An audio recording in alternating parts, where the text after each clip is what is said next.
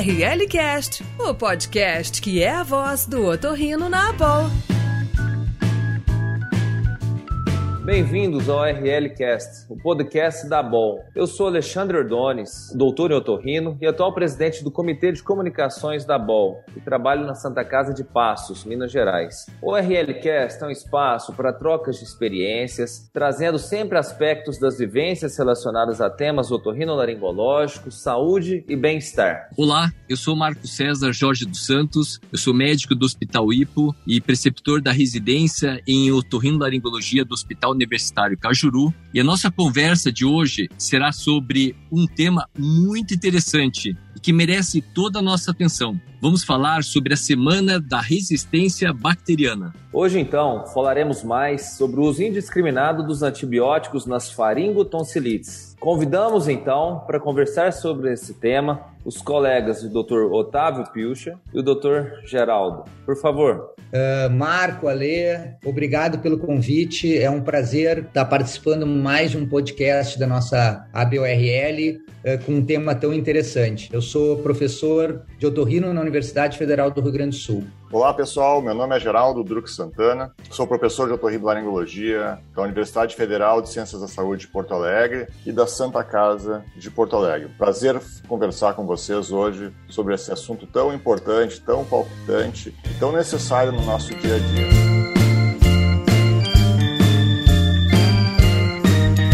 Perguntando então o doutor Geraldo, que sobre a Organização Mundial da Saúde celebra a Semana Mundial sobre a conscientização do uso de antibióticos entre os dias 18 e 24 de novembro. Geraldo, da sua vasta experiência, qual a importância dessa ação e atuação da Associação Brasileira de Otorrinolaringologia frente à conscientização aos otorrinolaringologistas? A Organização Mundial da Saúde criou essa semana por um problema super importante, que é a crescente resistência das bactérias aos antimicrobianos. Esse é um assunto muito antigo, antes da pandemia ainda, considerado como uma das preocupações, um, um dos desafios mundiais, porque a resistência ela é crescente. E ela é crescente basicamente pela evolução das bactérias, mas também pelo uso indiscriminado de antibióticos. Existem correlações claras demonstrando que quanto mais se usa antibióticos, mais aumenta a, a resistência bacteriana. Dessa forma, existem algumas estimativas trágicas até,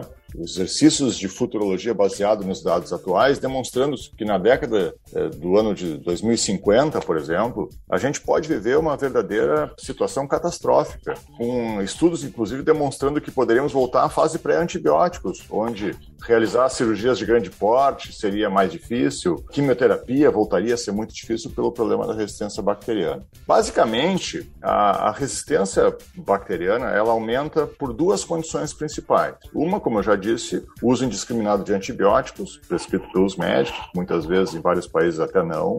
E dentro desse aspecto a gente tem os antibióticos prescritos ambulatorialmente e aqueles antibióticos utilizados dentro de hospital para aquelas infecções importantes, desenvolvendo inclusive as chamadas vulgarmente de superbactérias. E por outro lado, existe todo um trabalho feito na pecuária, na criação de animais para melhorar a saúde dos animais, o uso de antibióticos em animais. Tudo isso junto gera o aumento da resistência bacteriana. Então, a Associação Brasileira de Otorrinolaringologia tem se incluído dentro dessa semana porque nós somos uma das pontas importantes no cuidado com o uso indiscriminado dos antibióticos, porque uma boa parte desses antibióticos dados ambulatorialmente são para infecções das vias aéreas superiores, que é exatamente a nossa área de atuação. E aproveitando o gancho, Geraldo, uh, nós decidimos, né, junto à BOL, uh, porque esse é o segundo podcast que a gente faz e que a BOL entra nessa, junto à Organização Mundial de Saúde, para que a gente atente a todos os nossos colegas e a nós mesmos mesmos, né, sobre a importância desse tema, nós optamos então esse ano por concentrar dentro dessas infecções às vezes aéreas superiores, como tu já disseste muito bem, que justificam ou explicam um grande parte dos usos de antibióticos em nível ambulatorial, nós resolvemos concentrar a nossa conversa hoje nas dores de garganta, né, nas faringotonsilites. Uh, e esse vai ser então o tema que nós vamos conversar a partir de agora. Exatamente, Otávio. E, inclusive, eu queria agradecer aqui a, a diretoria da Associação Brasileira de Otorrinolaringologia por uh, ter nos nomeado, que estamos aqui hoje coordenador, e junto com a gente, nós três coordenando essa semana, eu, uh, o Otávio Pilcher e o Marco César Santos. Excelente. E doutor Geraldo, por que as faringotonsilites são uma preocupação para nós em termos de resistência bacteriana? Voltando ao que eu estava falando, Alexandre, nós somos uma das pontas, então, desse, dessa preocupação do aumento da resistência bacteriana. E já tem vários estudos que demonstram que uma das principais razões pelos quais as pessoas teriam tomado antibiótico nos últimos dois meses, por exemplo, um dos estudos que eu me vem na cabeça agora, é justamente por dor de garganta. E dor de garganta é um sintoma tão inespecífico e pode claramente representar, e representa, na verdade, na maior parte das vezes, doenças virais. E quantas vezes todos nós já estivemos no consultório ou recebemos um telefonema de algum paciente assim: olha, eu me acordei com dor de garganta, dá para me receitar um antibiótico? Isso é um erro que acaba acontecendo e ele não acontece tão somente nos consultórios, como acontece especialmente nos, nos pronto-atendimentos, nos postos de saúde, nas emergências médicas, onde os pacientes correm com dor de garganta pedindo antibiótico. E o pior, é por isso que a gente está aqui conversando e passa conversando o tempo inteiro, muitas das vezes é receitado o antibiótico, infelizmente. É, realmente esse é um, um problema cultural nosso, não só do médico, mas como do paciente. Né? A maioria vem procurar o colega pedindo uma receita do antimicrobiano, infelizmente. Interessante, né, Geraldo? E, e, e, realmente muito difícil de a gente tentar, mas é por isso que a gente está aqui hoje, mudar esse círculo vicioso né, do paciente uh, que, que pressiona por um antibiótico e muitas vezes, infelizmente, o, o profissional de saúde que acaba prescrevendo, até porque nós sabemos que no nosso país a gente tem uma regra, né, uma lei que uh, uh, proíbe a venda de antibióticos direto aos pacientes. Então, eu acho que esse é um momento rápido, mas de reflexão, de que nós temos um papel também educacional, não é? Uh, uh, a gente pode uh, desejar e sonhar à medida que a gente realmente for convicto das nossas condutas e explicar aos pacientes o que nós vamos falar hoje aqui no, nesse podcast, que nós uh, tenhamos novas gerações que, ao invés de pedir o antibiótico, uh, mesmo preocupados, mesmo ligando e mesmo procurando atendimento, entendam, não é, da, do risco do uso inadequado e de que, na maioria das vezes, esse tipo de medicamento não é a solução e não é necessário para esses casos. Então, eu reforço que este hábito, esta questão cultural, como o Alexandre falou, dos pacientes pedirem ou pressionarem, eu acredito que só vai mudar à medida que nós educarmos e usarmos um, um minuto ou dois da nossa consulta para explicar o porquê de não haver necessidade de antibióticos para muitos desses casos. Doutor Otávio, é, na sua experiência, no, seu, no seu dia a dia de clínica, quais são as principais dicas, então, para diferenciar esses quadros virais dos quadros bacterianos? Na rotina do nosso consultório, do dia a dia, dê sempre para a gente as principais informações para que a gente possa ter esse referencial. Então, Marco, este é um dos grandes questões importantes, porque nós temos que estar bem claro que também é importante fazer o diagnóstico adequado, não só para evitar o uso do antimicrobiano, como para acertar o uso dos antibióticos em pacientes que tenham suspeição de serem portadores de um germe chamado Streptococcus beta-hemolítico do grupo A, muito importante de ser tratado. Então, realmente, aí está o caminho. Como é que a gente começa? A gente começa pelo perfil dos pacientes. Crianças pequenas, antes da idade escolar, adultos e terceira idade, dificilmente têm quadros bacterianos. Enquanto no início da idade escolar até a adolescência, nós temos que estar mais atentos para a possibilidade de um quadro bacteriano. Então, o primeiro passo é qual a idade do paciente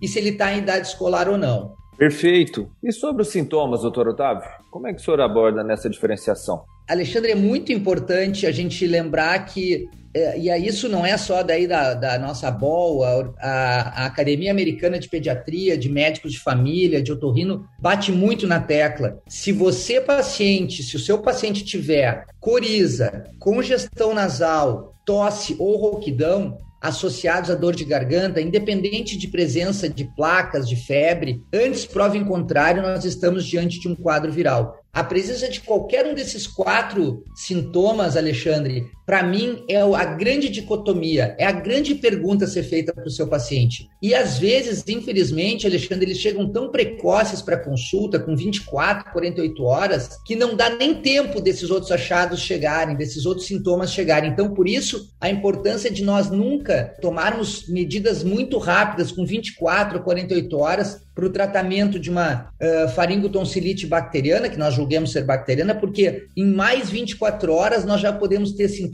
que vão nos mostrar que, na verdade, nós não estamos diante de um quadro que necessita, necessita ser tratado. Ficou claro, Alexandre? Ficou muito claro, sensacional. E, Otávio, em relação ao exame físico, quais sinais o senhor busca para essa diferenciação entre vírus e bactéria? Quando a gente deve, nós otorrinos, estamos acostumados a só examinar via aérea superior, palpação cervical, eventualmente uma ausculta, mas quando o senhor faz uma palpação abdominal para avaliar hepatosplenomegalia, enfim? Pois tu estás falando de, da hepatosplenomegalia para nos lembrar né, de que existe um quadro viral chamado mononucleose, né, causado pelo Epstein-Barr vírus, que às vezes acontece em crianças pequenas, mas não é tão florido como em adolescentes, não é? Então, assim, e, e é impressionante como ele mimetiza um quadro do ponto de vista de exame físico muito semelhante ao quadro que todos nós consideramos, né, quase que padrão ouro, do ponto de vista físico, com uh, tonsilas aumentadas, hiperemiadas, placa, linfadenopatia. Lembrar que, que nesses quadros uh, uh, de diagnóstico diferencial para mononucleose, a gente não costuma ter uma linfadenopatia isolada, cervical, mais dolorosa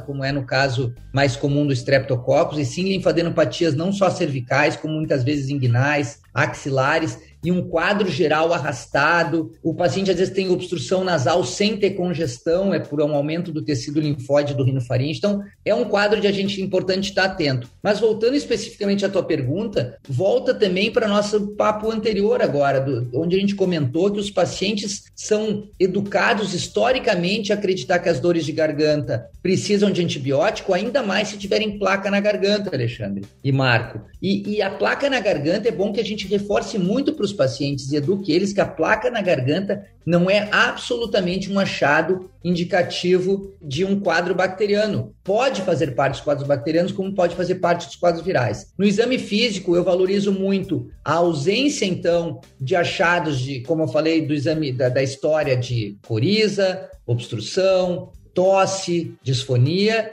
e valorizo muito a hiperemia muito importante das tonsilas, incluindo o palato com eventuais petequias. Mais a febre alta e mais de dois dias de evolução, para mim as coisas ficam bem indicativas de um quadro bacteriano. Existem os critérios modificados de Centor, que se vocês lerem eles e verem a pontuação para ter um, uma impressão mais fidedigna de se tratar de um quadro bacteriano ou não, e por Streptococcus beta-hemolítico do, do, grupo A, é bem parecido com as coisas que eu fui salientando para vocês de importância aqui. Então, eu uso este, esses critérios, eu uso essa classificação e me é muito útil para tentar, do ponto de vista clínico, uh, diferenciar os quadros bacterianos que precisam ser tratados da grande maioria dos quadros virais que precisam ser só receber analgesia e suporte e observação. E para finalizar, Otávio, quando você pede exames que te auxiliam nessa diferenciação? No dia a dia, em termos de Brasil e nas condições que nós temos, até em termos de SUS,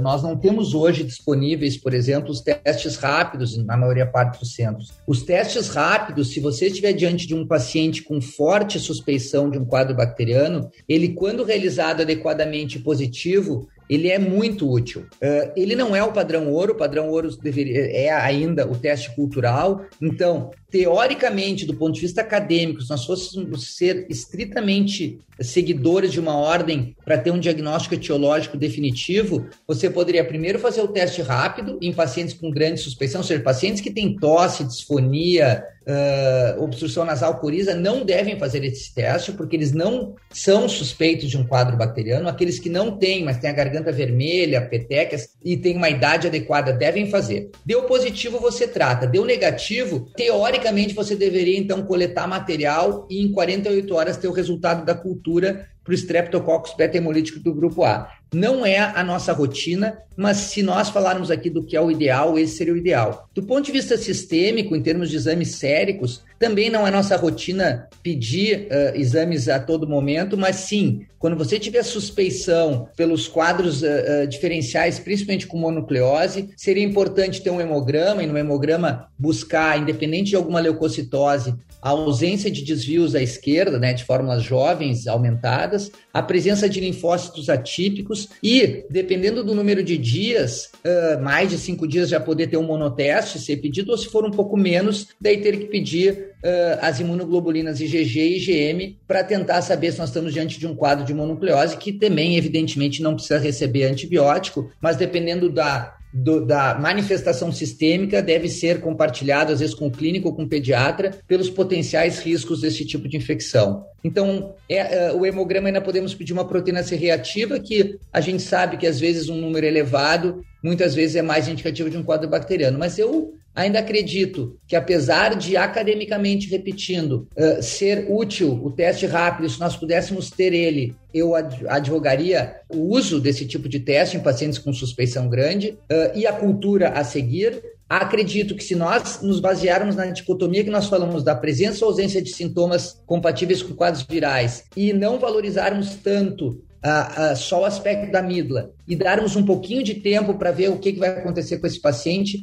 nós conseguimos, em um grande número de vezes, minimizar o alarmante número de pacientes que chegam com dor de garganta e com sintomas virais típicos que, infelizmente, saem com antibiótico. Otávio, excelente explicação, exatamente como, como a gente também se comporta diante de quadros como esse. É, gostaria de fazer dois reforços. Um é a da importância de tra tratar o Streptococcus pyogenes. Né? Esse é o germe que, que pode levar à febre reumática. Então, tratar crianças dessa idade, quando preenche esses critérios que tu tão bem demonstraste, falaste, é, é, é importante por essa complicação. E, além disso, as complicações uh, uh, locais e cervicais das faringotonsilites também que a gente vai estar tá evitando. Mas sempre, claro, o principal é, é, o, é o, são os critérios para a gente tratar. Então, o segundo reforço que eu queria colocar nisso é que vocês escreveram, e a gente valoriza a nossa associação, um artigo super bem, super atual ainda, 2017, mas super atual, que todos esses critérios estão aí. Então, se vocês forem no Brazilian Journal uh, of Otolaryngology, a nossa revista brasileira de otorrinolaringologia, esses critérios estão super bem estabelecidos lá, justamente pela primeira vez que se preocupou em passar para os nossos colegas essas uh, tão importantes estratégias no tratamento desses pacientes para justamente fazer o uso racional dos antibióticos. E isso também é uma coisa importante, sabe? Parece que a gente fala como se a gente fosse inimigo de antibiótico. Muitas vezes isso é interpretado de uma forma absolutamente errônea. E não é verdade. Antibióticos foram um dos maiores avanços que a ciência já trouxe no controle das doenças. É, houve, lá no início, tem estudos que demonstram muito bem isso, uma redução da mortalidade, um aumento da expectativa de vida em função da descoberta dos antibióticos. Então, antibióticos são muito, muito, muito nossos parceiros, especialmente dos pacientes doentes. Mas o critério para utilização é importante para que essa arma tão importante não deixe de ter sua força tão grande que tem. Então, cada ano a gente reforça isso, cada vez a gente tenta educar mais. E a educação ela se dá não só para os médicos, ela se dá para os pacientes,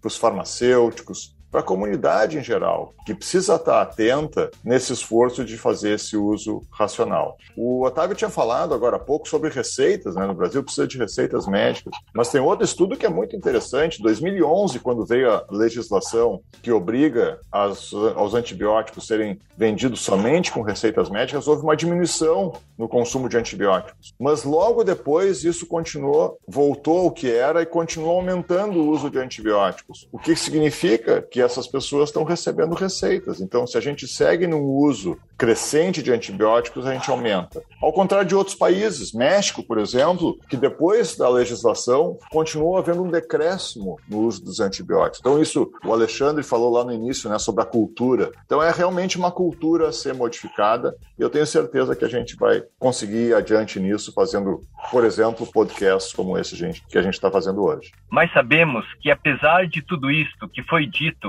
o principal responsável pelos quadros bacterianos seguem sendo é, sensíveis à penicilina. Sabemos por quê? Marco, essa é uma pergunta que nos desafia muito, né? Eu acho que desafia todos nós e ela não pode ser compreendida como quem diz assim: bom, se nós temos toda essa realidade em que em torno de 60% dos pacientes que vão a um consultório com dor de garganta e com outros sintomas de velho superior recebem inadequadamente um antibiótico por um quadro que é viral e que não precisaria ser tratado, como pode que nas faringotonsilites, né, é nosso principal germe, que é o Streptococcus beta-hemolítico do grupo A, esse, esse antibiótico, esse, esse, essa bactéria continue sensível à penicilina? Realmente, Marco, eu gostaria muito de ter uma resposta é, científica e baseada em, em, evidências que nos determinem por que, que este germe específico continua sensível, enquanto outros desenvolvem resistência. Nós não sabemos essa resposta e eu reforço que isso não deve ser tomado como um indicativo de que a gente não deva se preocupar. Já existem alguns relatos para macrolídeos né, de resistência do Streptococcus. Uh, para nossa sorte, esse germe que deve ser tratado, como o Geraldo recentemente, agora antes de mim,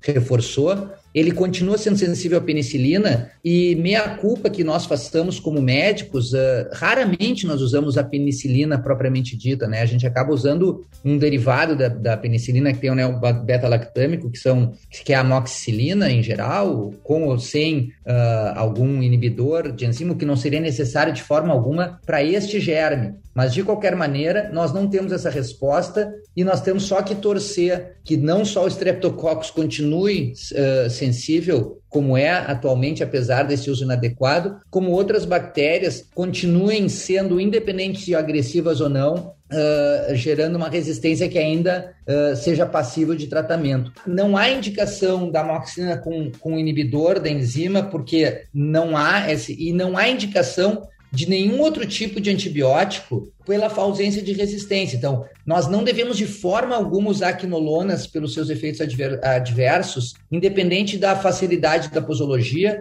e os macrolídeos devem ser mantidos exclusivamente para aqueles pacientes com alergia comprovada ao anel beta-lactame. Por isso que nós estamos aqui hoje e essa é uma preocupação muito grande da nossa associação e de cada um de nós. Otávio, é, em relação à resistência à penicilina, eu não tenho nada a acrescentar, concordo com absolutamente tudo que foi dito e também lembraria que muitas vezes outros antibióticos são utilizados nesses quadros de faringotonsilites, possivelmente streptococcus. Por exemplo, as quinolonas, que muitas pessoas, muitos muitos médicos utilizam pela facilidade posológica e a gente acha, eu acho, tenho certeza que vocês concordam, que não há indicação alguma de utilização de quinolonas em faringotonsilites. E em relação a macrolídeos, que é outra classe de antibióticos muito, mas muito utilizada mesmo, e a gente sabe a quantidade de azitromicina que é dado por, por médicos, normalmente não otorrinos, isso é uma observação absolutamente empírica, porque a gente recebe em consultório, recebe telefonemas de pacientes que já iniciaram com com, azitromicina e, e, eles deveriam ser guardados, né? Uma classe de, de antibióticos deveria ser guardado para pacientes que, que têm comprovadamente alergia à, à, penicilina e seus derivados, tipo amoxicilina. Ou, é, então, acho que essas seriam considerações ainda sobre o uso desses antibióticos, que, de novo, reforço o que está escrito lá no nosso artigo da Associação Brasileira de Otorrinolaringologia, publicado no Brasilian Journal. Geraldo, uh, tu, tu imagina, Geraldo, que o que tu disseste é um, é muito importante de ser lembrado. E imagina quando a gente ainda prescreve algum desses antimicrobianos que não está indicado, que tem muitos eventos uh, adversos para pacientes que não têm uma faringotonsilite bacteriana. Então, é, acho, acho que realmente é importante. E, doutor Geraldo, baseado em tudo isso que nós comentamos até agora e baseado no tempo que temos uh, para uma janela de tratamento da tonsilite bacteriana para evitar complicações, o senhor usa alguma estratégia para tentar, naquele caso duvidoso, se é viral ou bacteriano, o senhor usa alguma estratégia para evitar o uso inadvertido, vamos dizer assim, do antimicrobiano, do antibiótico? Eu uso, uh, Alexandre, eu uso sim. E acho que a estratégia do wait and see, de deixar uma receita para o paciente, para os pais do paciente, para o próprio paciente, e manter o contato com esses pacientes nos próximos dias é uma estratégia muito boa e de muito sucesso, na verdade, porque na maior parte das vezes, nós já vimos, já conversamos aqui hoje sobre isso, os quadros são virais, eles vão se solucionar e essa receita vai ficar lá e vai ser jogada fora. O bom, e a gente está vendo isso, é a, é a, evolução da medicina, é, porque hoje em dia desde o ano passado, com as receitas online que os nossos conselhos regionais de medicina nos propuseram, é, isso ajudou demais, porque então a gente mantém o contato telefônico com a família, com o paciente, e a gente pode prescrever de onde tiver uma receita via online. Então, isso é um avanço. Participamos aqui no Rio Grande do Sul, no Conselho Regional de Medicina, ajudando e forçando, estimulando a ser feito, e é um avanço bastante grande. O problema, Alexandre, é que esse é o nosso consultório particular, o nosso consultório privado, onde a gente consegue ter uma relação médico-paciente é, significativa. Onde eu vejo problema nisso são nos postos de saúde, são nas emergências médicas, naquela chamada medicina defensiva, onde os nossos colegas, justificadamente, eles não vão ter esse contato com o paciente. Se o paciente tiver que voltar para um posto de saúde, ele vai ter que encarar de novo uma fila enorme de espera. Então, eu acho que aí é que reside o grande problema que a gente vai precisar achar uma solução. Eu acho que a medicina defensiva ela tem sua importância, por um lado, mas certamente, do ponto de vista de, de assistência, ela traz problemas por outro lado. Porque essa receita do antibiótico para usar sem depois ter o contato, ela não resolve. O paciente voltar ao posto de saúde é bastante difícil. Então, o que o Otávio falou lá no início, todos nós falamos aqui, o Alexandre fala, o Marco fala, eu tenho falado, quer dizer, essa educação é o que vai, digamos assim, dar força para esse médico da emergência, é o que realmente vai dar força para que a gente, a gente consiga controlar de uma forma mais adequada o uso irracional de antibióticos. Você está ouvindo ORL Cast.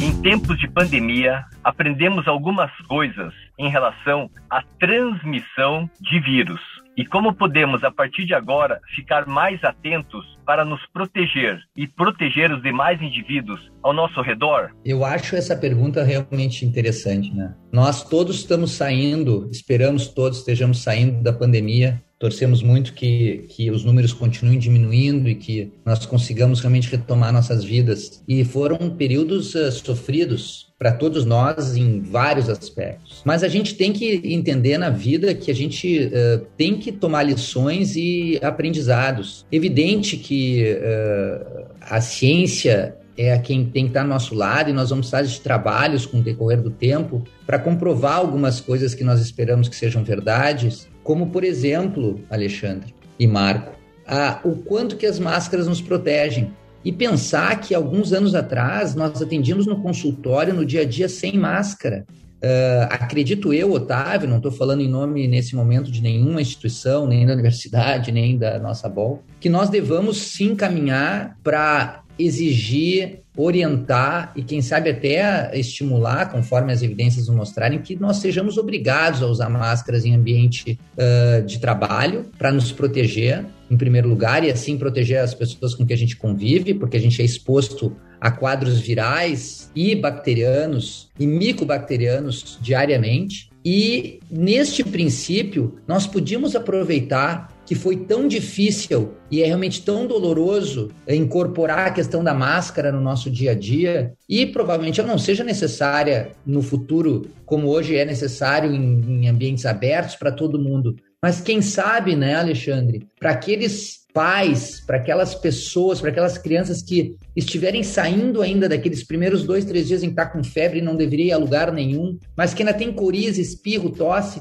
quem sabe essas pessoas não venham a se dar conta da importância de, por alguns dias, manter o uso de máscara para retomar aí da escola, para retomar o trabalho. Isso é tão comum em culturas né, distantes da nossa, falar que a gente bateu tanto na tecla que a cultura é uma coisa importante. Então, essa é a minha questão em relação a, ao que nós passamos agora nesse período da pandemia, preocupados com um vírus específico, mas esquecendo que as pessoas também evoluem mal muitas vezes para outros vírus, como o vírus da influenza, por exemplo, com uma mortalidade importante em pacientes com deficiências imunes ou mais idosos, né, com infecções secundárias por bactérias importantes. Então, acredito que nós devemos encontrar um caminho, Geraldo, não sei qual é a tua opinião, em, em ter equilíbrio, uh, passarmos a entender a importância de nos protegermos, não nos constrangermos de usar uma máscara e adquirirmos mais um sentimento que talvez a pandemia possa, quem sabe, de das poucas coisas boas que vão ficar, de pensamento um pouco mais no próximo. Era isso. Eu, Otávio, eu gostaria de falar um pouquinho também. Acho que,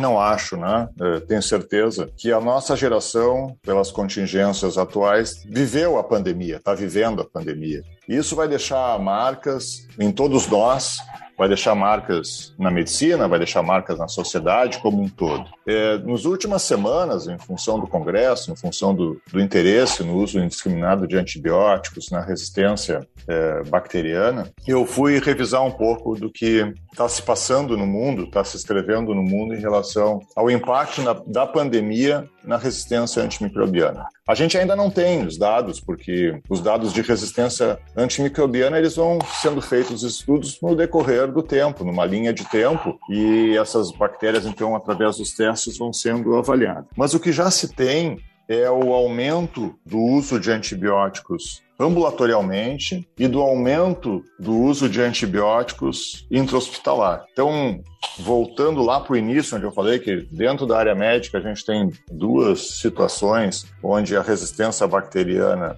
e o uso indiscriminado está tá relacionado, que é pacientes ambulatoriais e pacientes hospitalizados. Nessas duas áreas, eh, os estudos já estão demonstrando que houve um aumento do uso dos antimicrobianos. Doentes muito graves, doentes de UTI, com infecções secundárias, foi assim uma situação, está sendo no mundo inteiro uma situação é, sui generis na nossa época, onde a gente tem esse número enorme de antibióticos sendo utilizados. O que vai vir disso a gente não sabe. Mas, voltando para, para, estudos anteriores, onde existe uma íntima relação do uso de antibióticos, da quantidade do uso de antibióticos com a resistência bacteriana, é de se supor que isso continue e a gente vai ter um aumento. As implicações disso a gente não sabe, mas definitivamente ela continua sendo a resistência antimicrobiana, continua sendo uma das preocupações, como eu falei lá no início, da Organização Mundial da Saúde, do Fórum Econômico Mundial, de várias entidades mundiais, no sentido de ser um dos desafios globais. E eu acho que isso aumenta com a pandemia. Ótimo, pessoal. ORL Cast, o podcast da Boa. Muito bom, pessoal. Tema super interessante. A gente vai finalizar por aqui. Queria agradecer demais ao professor Otávio Pilcher, ao Alexandre, nosso presidente Geraldo, por essa oportunidade e abranger muito mais o conhecimento que tivemos sobre o uso de antibióticos. Alexandre, Marco, uh, a Abol, né? Eu me sinto lisonjeado, me sinto feliz. Uh, sou um otimista em acreditar que a gente tem o papel de tentar juntos, não é? Como nosso presidente Geraldo tão de maneira grandiosa trouxe esse slogan para nossa associação, juntos uh, mudar coisas para melhor. E é nosso papel, é difícil, a gente se frustra, mas tá tudo dito, os dados estão aí disponíveis para a gente ver que a realidade não é uma realidade boa e cabe a nós, tratando adequadamente nossos pacientes e educando nossos pacientes, tentar realmente construir uma realidade melhor para o futuro dos nossos filhos, dos nossos netos e da humanidade. Realmente tem essa grandiosidade. Qualquer assunto que toca em questões de uma droga tão importante que fez tanta revolução na nossa história, mas que nós tememos poder não continuar assim se não mudarmos nosso comportamento. Muito obrigado meus queridos amigos, Otávio, Marco, Alexandre, como o Otávio disse, a Bol também. É sempre um prazer enorme poder participar desse projeto tão bacana. E aqui eu gostaria de falar um pouquinho, né, voltando para o RLCast, um projeto que eu lancei junto com, com o Ricardo Dolce e com a Roberta Denoia, que é um sucesso, é uma, uma forma de aproximar, de nos unir e, e, e, facilitar a educação dos nossos colegas otorrinolaringologistas, porque a cada momento, seja no carro, seja na academia, seja na esteira, seja correndo, as pessoas podem escutar esses bate-papos, e eles são bate-papos com um espírito científico muito grande. Então, parabéns uh, à BOL, parabéns ao Alexandre, que está aqui representando, a Roberta, pela continuidade desse projeto tão legal, tão agradável, tão bacana, que é o RLCast. Obrigado mais uma vez por poder participar dele. Sensacional. Doutor Geraldo, doutor Otávio, gostaria de agradecer imensamente a participação. Foi bastante elucidativo. Tenho certeza que os ouvintes aprenderam bastante com esse podcast. E gostaria de agradecer também a você que nos ouviu e dizer que aproveitem os próximos ORL Casts da BOL, que são lançados sempre nas sextas-feiras pela manhã. Um abraço e até a próxima.